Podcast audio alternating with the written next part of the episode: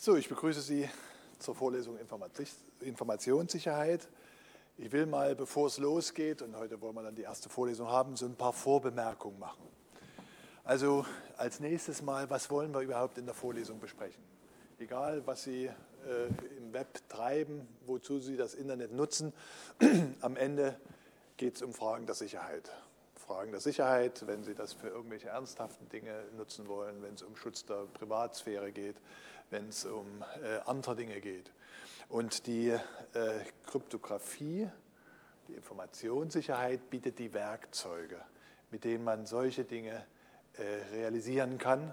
Und äh, das ist genau das, was wir uns in der Vorlesung befassen wollen. Die Vorlesung hat äh, ein paar Vorbemerkungen. Äh, da wollen wir zusammenführen, was ist denn überhaupt Sinn und Zweck der Kryptographie, was liefert die für Werkzeuge?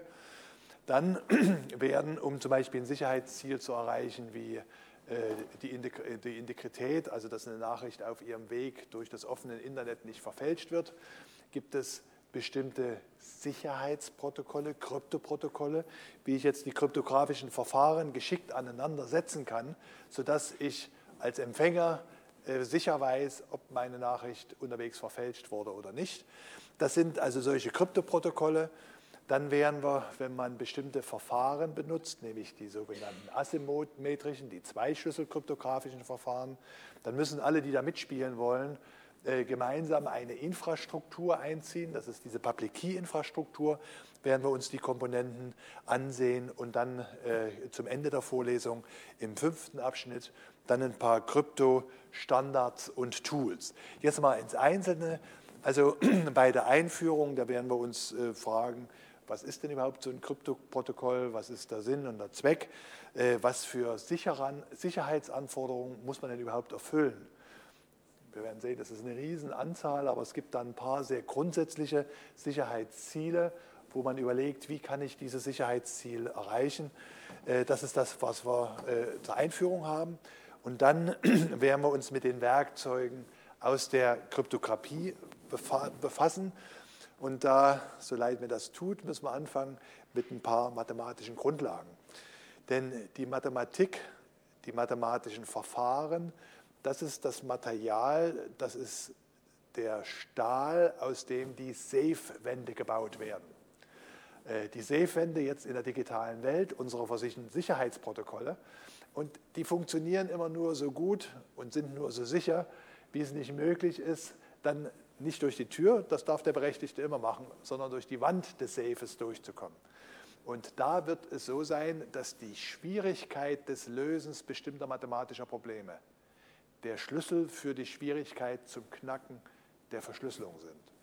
Deswegen muss man gucken, auf welchen mathematischen Verfahren baut das auf. Da muss man ein bisschen noch mal erinnern, was gibt es denn in der Informationstheorie für Grundlagen, Komplexitätstheorie, die dann mit der Schwierigkeit der Berechnung was zu tun hat, Zahlentheorie, weil Verschlüsselung wird viel mit Zahlentheorie zu tun haben, Algebra, das wird die Voraussetzung sein. Dann werden wir uns ein paar Referenzprobleme angucken. Das ist sowas wie die Legierung, aus denen dieses Safe, aus denen die Safe-Wände gebaut sind. Da wird es ein paar, ein paar äh, Probleme geben sogenannte Referenzprobleme, äh, um nur ein Beispiel zu nennen, äh, zu testen, ob eine riesengroße Zahl mit 1000 Stellen eine Primzahl ist oder nicht. Das ist einfach schwer. Und äh, wenn jemand uns überwinden will, also unseren Code knacken will, dann wird bestimmte Verfahren darauf aufgebaut sein, dass bevor der das knacken kann, der rauskriegen muss, ob da eine riesige Zahl eine Primzahl ist oder nicht. Also solche Dinge, das sind diese Referenzprobleme, äh, mit denen werden wir uns befassen. Primzahlen spielen eine große Rolle in den Dingen. Wir werden testen wollen, um rauszukriegen, kann das eine Primzahl sein, ist das keine, pseudorandom Bits.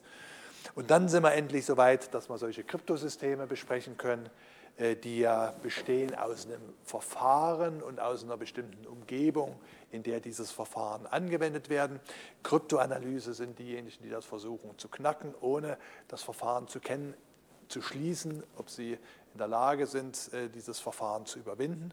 Und dann gibt es im Wesentlichen zwei Familien von kryptografischen Verfahren, die äh, Secret Key oder die Einschlüsselverfahren und die Public Key, die modernen fürs Internet wunderbar geeigneten äh, Public Key oder Zweischlüsselverfahren, die allerdings diese Public Key-Infrastruktur brauchen, damit sie sicher funktionieren. Es gibt noch eine dritte Familie von kryptografischen Verfahren, das sind die Hash-Funktionen, die kryptografischen Hash-Funktionen.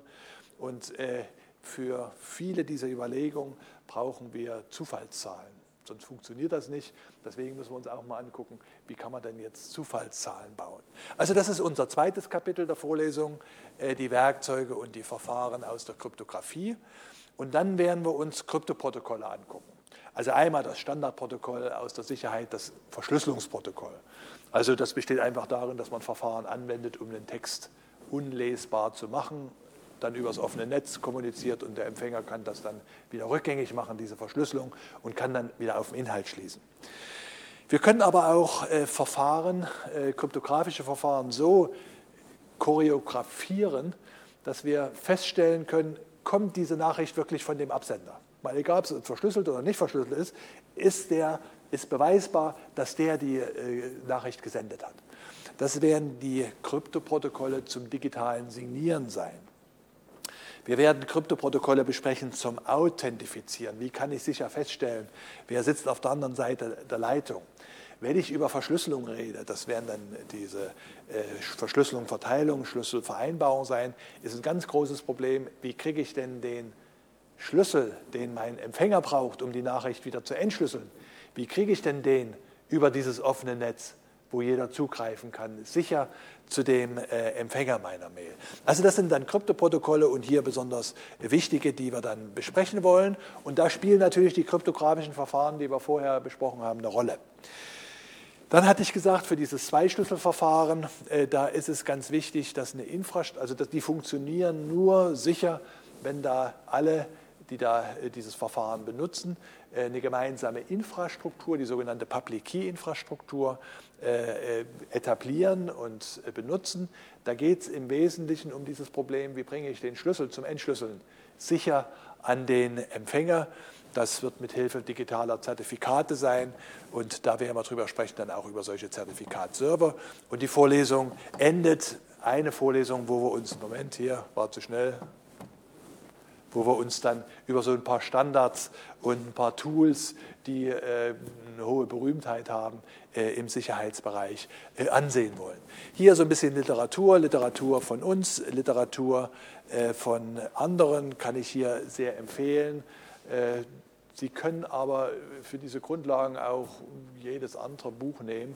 Das ist etwas, was äh, hier die Informationssicherheit behandelt. Also was zeigt, wie Kryptographie funktioniert und wie Kryptographie eingesetzt werden kann. Es ist keine Kryptographie-Vorlesung. Ja? Das ist nur ein Kapitel, weil Kryptographie ist wirklich nur das Werkzeug. Die Sicherheitsziele erreiche ich dann, indem ich diese Werkzeuge geschickt kombiniere und einsetze. So, zur Vorlesung, da ist es ja immer wichtig, was müssen Sie leisten. Das ist eine Vorlesung im Masterstudium. Äh, zum Leistungsnachweis wird so sein, dass wir äh, Sie bitten, erfolgreich an der Übung teilzunehmen, äh, die Übungsaufgaben, die wir geben, zu lösen. Der soll immer mittwochs bis 11 Uhr abgegeben sein. Wir sagen, dass das erfolgreich war, wenn Sie wenigstens 50 Prozent der möglichen Punktzahl haben. Ich warne wie immer davor, die 50 Prozent zu optimieren. Optimieren Sie auf 100 Prozent und wenn dann was schief geht, kein Problem. Wenn man da auf 50 Prozent äh, optimiert, dann ist doch immer mal was Schwieriges. Dann haben wir zwei Klausuren, eine Zwischenklausur Semestermitte, eine Klausur am Ende. Die Zwischenklausur zählt ein Drittel, die am Ende zählt zwei Drittel in etwa. Und äh, dann errechnet sich daraus eine Gesamtzensur und wer sagt, Mensch, das spiegelt gar nicht mein ganzes Leistungsvermögen wider, der kann dann gerne auch eine Rücksprache, eine freiwillige mündliche Prüfung am Ende äh, des Semesters noch ablegen, wo wir dann uns nochmal auch unterhalten können. Vorlesung wird geteletask, also äh, aufgezeichnet, ins Internet gestellt, auch sofort ins Internet gestellt. Äh, ich empfehle Ihnen trotzdem, hier zu sein, äh, das ist ja das große Geheimnis bei den MOOCs, nicht? Äh, dass man eine Community hat, mit der man reden kann und dass man einen Haken dran macht, ich habe mich damit befasst. Zu Hause müssen Sie erstmal die Zeit aufbringen. sich damit zu befassen. Wichtig ist mir noch, dass Sie, weil die Funktion, da haben wir uns viel Mühe gegeben bei Teletast, wird aber ganz wenig genutzt. Sie können diese Aufzeichnung für sich annotieren.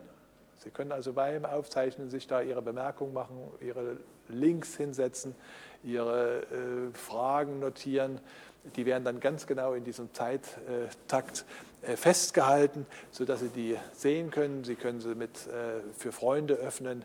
Sie können sie ganz öffnen.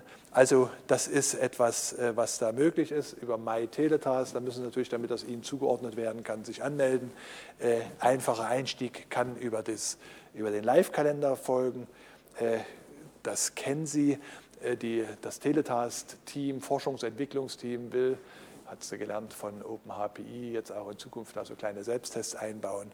Das wird bald möglich sein. Okay, das also zur, äh, zum Überblick, was wir in der Vorlesung machen wollen.